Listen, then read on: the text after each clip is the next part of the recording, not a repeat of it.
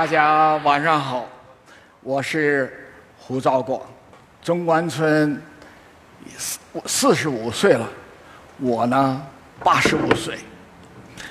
三十五年前，也就是一九八八年，我有幸成为北京实验区第一任的主任，因此我非常荣幸的成为中关村初期规划和建设的参与者，也见证了中关村辉煌的发展。中关村四十五年来风风雨雨，经过了电子一条街、新技术产业开发试验区和现在的中关村的园区，这一路走来。我们始终坚持了改革创新，坚定地走在科技的自强自立的大路上。应该说，中关村已是一张改革创新的金名片。中关村的四十五年，究竟能给我们些什么启示？大家看到这张图呢，也就是中关村，它最早的时候呢，是一个很小的村落。它大约仅有几十平方米这么一个范围，有这么十几户的农户落户在这儿。那么，在一九五零年，北京市建设局的这张图是第一次在地图上标出了中关村的地名。我呢，在一九五八年啊，来到清华大学上学。那时候的中关村呢，完全是一片农村景象。白一路的两侧呢，这个大杨树，大杨树的外侧都是稻田。大学大院的这个墙内外啊，是天壤之别。大学里头呢，是读书朗朗，悠然自得。大墙外头呢，是牛车马车，就是这个科研成果很难逾越这个高墙，能够跟中关村的产业能够相关联。那个时候啊，海淀区四季青的蔬菜要比科学院的科研成果要有名气。那么当时中关村。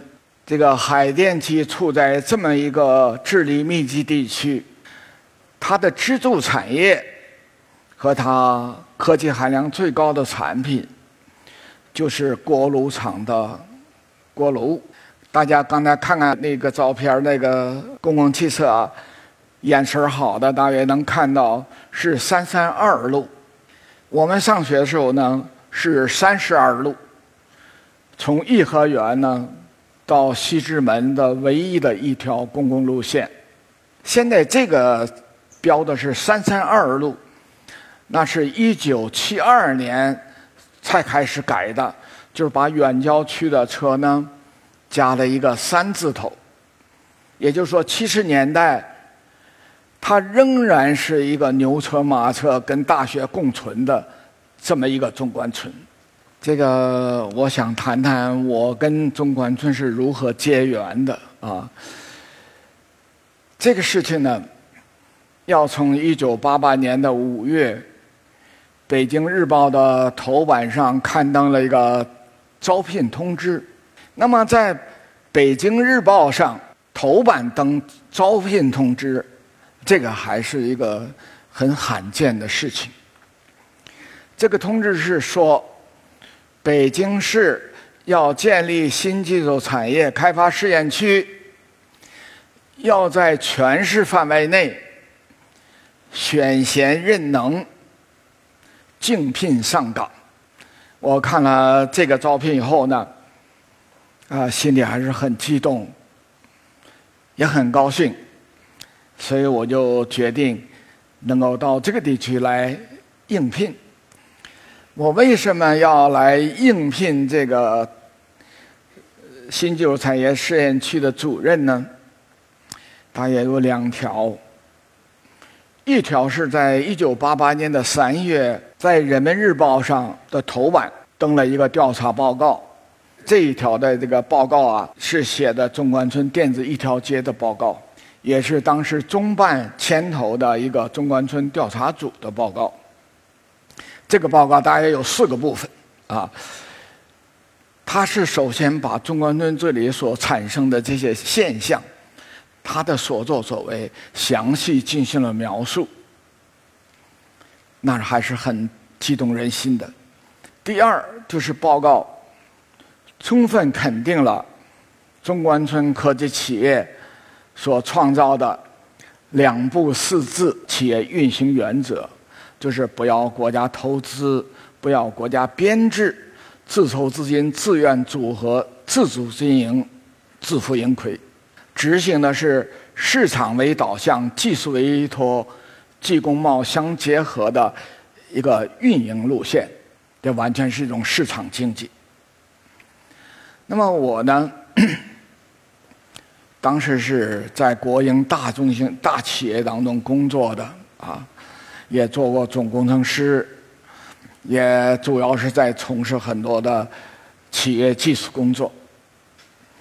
但是我看了这个报告以后呢，因为这个报告所肯定的，就是使企业真正成为市场的主体。因为他不要国家投资，他自主投资，所以他具有权来决定他的科研产品，他的市场。当时国营企业还不行，我们完全是按照计划经济的指标去开发产品，很难把产品进入到市场。所以当时这个报告也最后肯定中关村这个做法。对中国将来科技与经济的结合，是一条非常重要的探索。所以这些呢，对我很有打动。我觉得中关村要产生大事儿了啊！这个呢，对我们未来的科技体制改革，我们国家的发展是极为重要的。另外一点原因呢，就是在十一届三中全会之后，中国改革开放。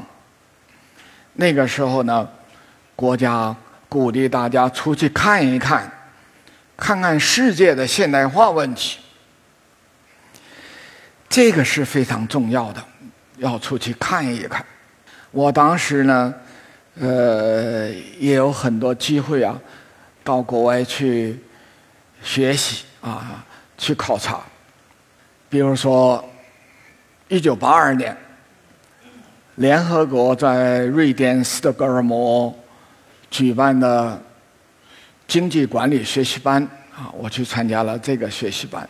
在这学习过程当中呢，我们在瑞典啊参观了很多它的大企业，像它很大的制药厂卡比啊、阿斯特和它一些电子产品制造厂，大家熟悉的 Electrolux 啊，像这些厂。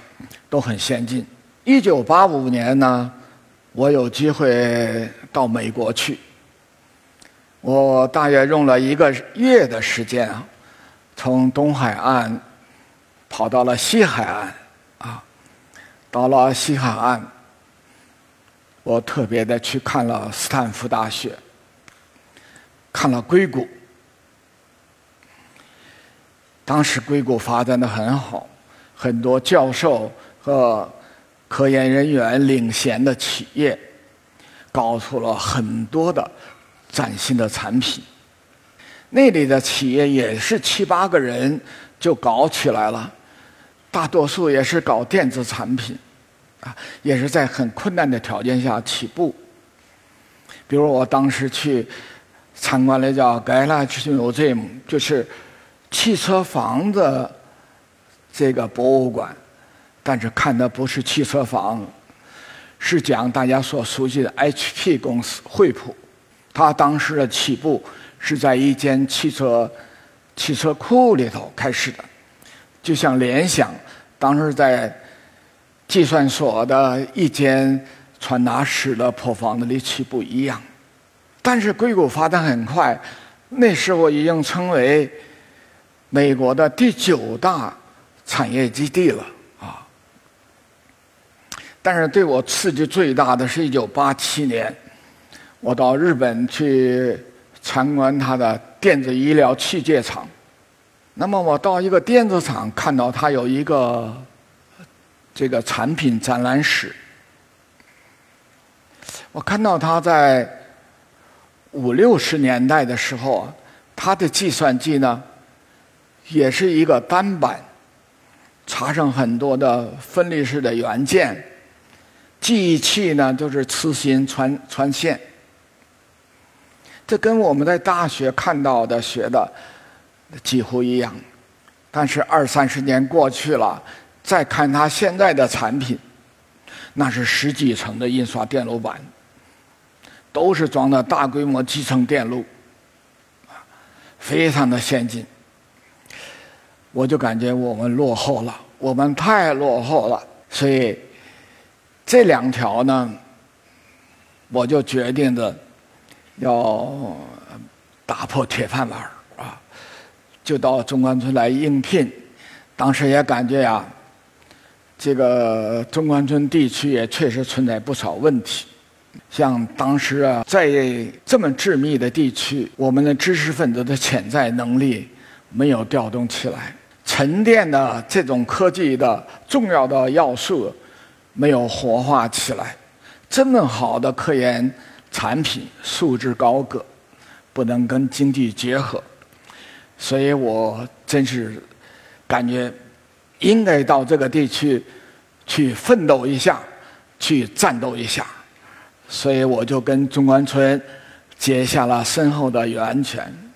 北京新技术产业开发试验区成立了，在五月份正式成立了。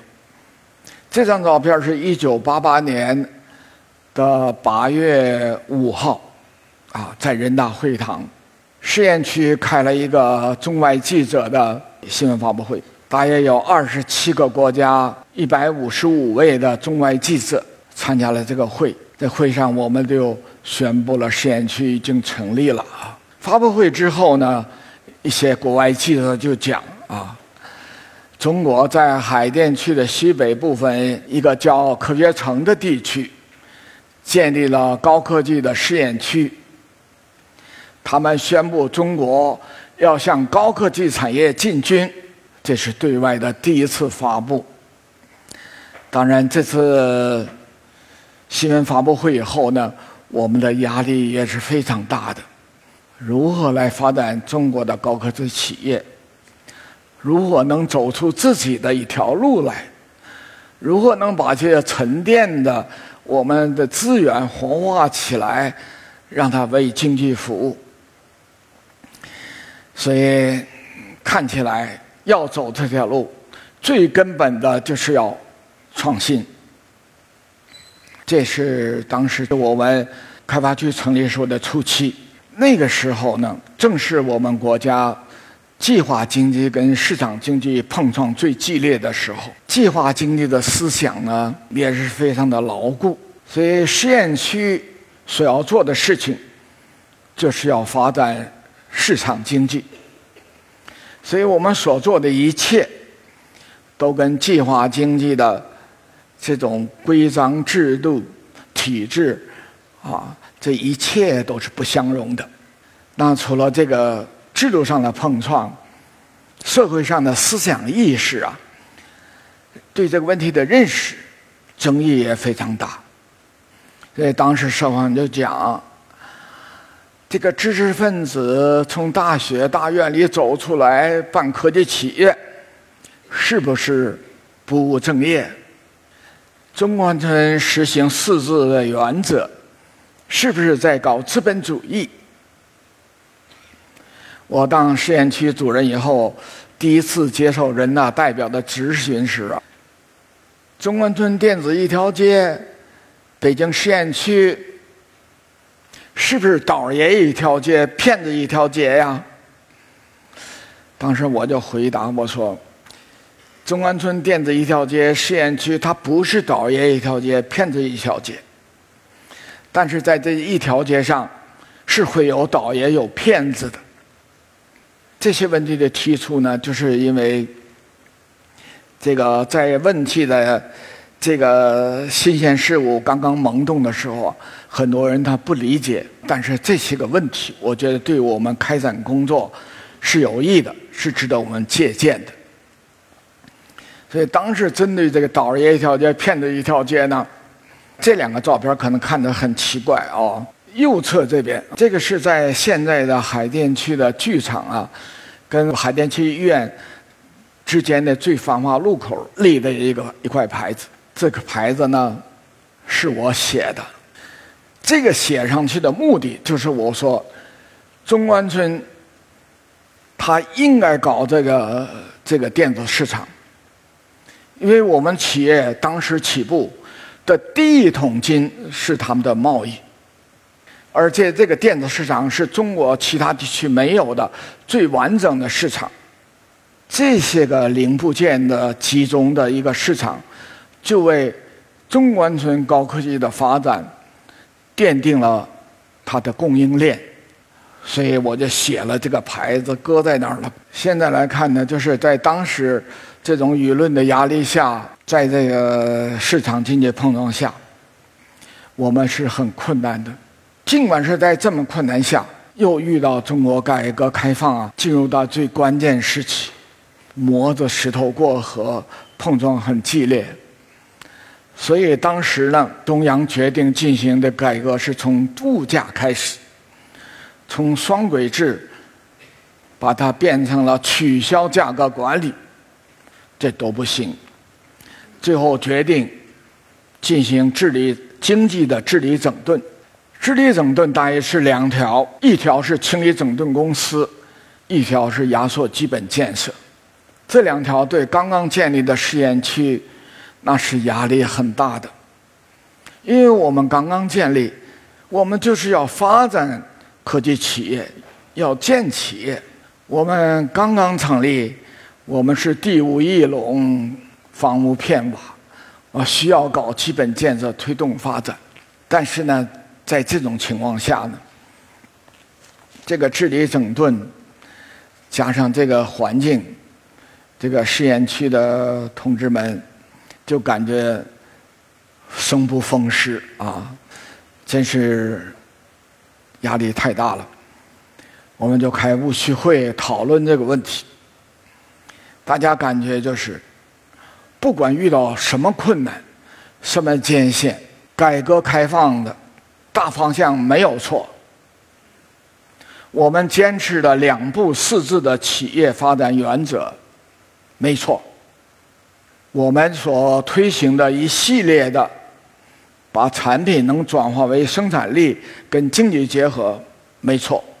所以当时我们下定决心，就是按照党的改革路线的方向前进，坚定不移的前进。所以我们这个经过这个治理整顿的时候啊，就发现，八八年十月开始。经济治理整顿，到了年底两个月的时候，我们企业增长到五百二十七家啊，从一百四十八增长到五百二十七。到治理整顿结束的时候，我们有了一千三百四十三家企业，所以我们企业在历史当中还得到发展，特别是我们的基本建设啊。那时候基本建设卡得很紧很严，我们在这个条件下，这是我们中关村建的第一个建筑——科技贸易中心。这个地方呢，就在北京图书馆原来的二期的预留地上，暂时在那儿建的。那么当时在市政府的市长办公会上，我们就提出这个项目。这个项目呢，大约要建一万五千平方米。资金呢是两千五百万，我们汇报，这块地是人家北图的，暂时用地，不需要我们重新征地。两千五百万是企业集资，不要国家投资。这个在当时也是很新鲜，市政府一听见这种情况，说这个项目可以批，所以在压缩基本建设上就批准了这个项目。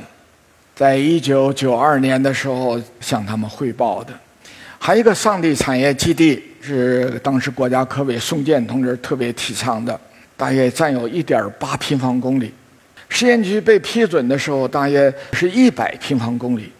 可是这块地呢，地图上像个大熊猫似的，它把颐和园什么都包括进去了，所以建成的地方已经占了百分之九十八。换句话说讲，这里很少有空间，因此呢。当时试验区建立后，企业发展很快，我们出现了很多拳头产品，也出现了一些企业到南方去建厂，我们叫做“孔雀东南飞”。所以，中关村建立一个产业基地是必须的。所以在这种条件下，也是在治理整顿当中啊，同意我们开发这个一点八平方公里。这块土地，也就是现在大家经常走的这个上地基地啊。这块基地呢，现在看起来，呃，已经满满当当的了。所以当时我们预留的永丰基地北区又在开发啊。我们当时叫围堰效应，也就是我们呢，相当于在试验区周边建了一个围堰，目的呢，就是保护这些企业。防止围堰外边的计划经济啊冲击了我们，所以在这个围堰里头，我们推行了企业的股份制，推行了计公贸的会计制度，建立了财政周转金、企业的互助担保金，方便大家的外事管理制度。人事管理制度等等，这一切，所以很多在计划经济解决不了的问题，在这里头它解决了。所以这个围堰效应工作指导思想，就是我们要为企业遮风挡雨，要跟企业同舟共济，来发展好我们的试验区。这一针呢，是讲中关村它强大的生命力。这就举了两个数字。一个是在一九八八年时候，我们大约经工贸总收入只有九个亿，到了两千零二十一年的时候呢，已经到了八万三千亿，所以短短的三年三十年时间，中关村的技工贸总收入增长了九千两百倍，这是不敢想象的一个比例，因为当时在试验区初建时候，宋健同志在。会议上曾问我，说五年后你们发展到五十亿的经贸总收入可以吗？啊，那时候没底气，只能跟孙建同志说，我们尽力啊去争取的数字。现在看起来，哈，发展太快了，中关村真是活力太强大了啊！当然，在中关村除了数字以外，我们确实培养了很多的科技企业家，像第一代的科技家陈勋先，这应该是我们中关村的第一人。像我们联想的柳传志，当时的两通两海、京海的王洪德、科海的陈庆振、四通的段永基、信通的金延进。啊，以及我们当时北大的王选，现在的软件的这个这个第一的这个王文京啊，还有王马的王永民等等一批，特别是后来，我们又涌现了一批新兴的科技企业家，像雷军啊、邓中汉呐、张延红啊、马化腾啊、张一鸣等等，他们搞出崭新的业态。创造了一批批的高质量的产品，走向全国，走向世界，这些都代表了中关村早期的科技自立自强的这些成果。我想讲了这么多，我最终想讲的是什么问题呢？就是从电子一条街调查报告。到现在又过去三十五年了，刚才讲的都是中关村的现象。中关村这个现象确实值得我们研究，也就是中关村它为什么能产生？中关村为什么能够高速发展？中关村又能够在我们高水平的科技自持、自立自强当中，这个大事业当中，有些什么经验可以借鉴？这是我思考的问题。所以我简单的从三个方面谈一谈。实际上，最后归纳为，也就是我们中关村的基因是什么？我觉得第一条呢，就是我们中关村的产生，是在中国改革开放的大潮当中，是在世界的科技浪潮的冲击下，是我们中国知识分子的一次大觉醒、大革命，推动了中关村的发展，在。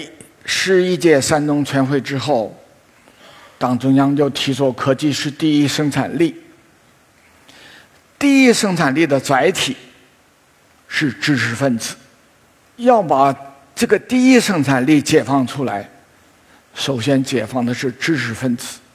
那么，我觉得在七十年代、八十年代时候，中央提出来，知识分子是工人阶级的一部分。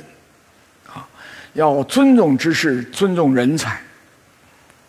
像中央的这些政策，我觉得都非常的温暖了人心，温暖了知识分子的心。就像在去年十一月一号讲了一句话：“民营企业和民营企业家是自己人。”温暖人心呐，这个很重要。除了这以外。再加上世界科技大潮的冲击，使我们知识分子那种爱国主义的情怀被大大的激发起来。所以，像我刚才讲到的陈春贤，他在七十年代去过硅谷以后回来，就大声疾呼：“啊，我们太落后了，我们应该建设硅谷。”他就打破了一切的束缚，办了我们中关村。第一间科技企业，这就是说明，在这样一个改革开放的，在这样一个科技大潮当中，我们中关村知识分子思想的解放，所以我就觉得，我们中关村的中关村人，是深深落上了改革创新的印记，是有一种深深的爱国的情怀。这是非常难能可贵的，我想，我们这些个正是我们中关村一代一代的走过来的非常重要的一个基因。第二一条呢，我觉得就是中关村呢这四十五年的发展，它始终敢于创新、敢于人先这一种强烈的改革创新的精神，这是非常重要的。这个改革创新呢，在一九七八年啊，大家都知道小岗村，那是我们国家实行土地承包、农村经济改革的第一村。在一九七八年，我们中关村出了第一间科技企业，我们有了电子一条街，建立了中国第一间国家级的。这个科技园区，所以我们中关村就是科技创新的第一村。所以在改革四十年的时候，曾经有人梳理这个改革开放的这个事件，就把中关村跟这个小岗村搁在一起进行研究，就说南有小岗，北有中关，联系他们的。就是大胆的创新，啊，大胆的改革。大家参观过我们国家的中国共产党的党史展览，其中一条就是在改革开放当中，中国的十个第一，我们中关村国家第一间国家级开放试验区被列在第九项。啊这是我们中关村的光荣，也是我们大胆创新、敢于这个先行先试这么一个结果。所以我觉得这个呢，是我们中关村的第二个基因。第三一个呢，我们始终是在坚持正确的政治路线，坚持党的领导，推动了我们中关村的的发展。也就是说，在这个过程当中，我们虽然经历了这体制的激烈碰撞，经历了改革的阵痛啊，创新的这种艰辛。但是我们真正从心里感觉到，只有坚定正确的政治方向，加强党的领导，永远跟党走，我们就能不迷失，啊，不偏离，不扭曲，我们就能够啊从困难中走出来，走向胜利。这三条基因呢，确实主导了我们中关村的。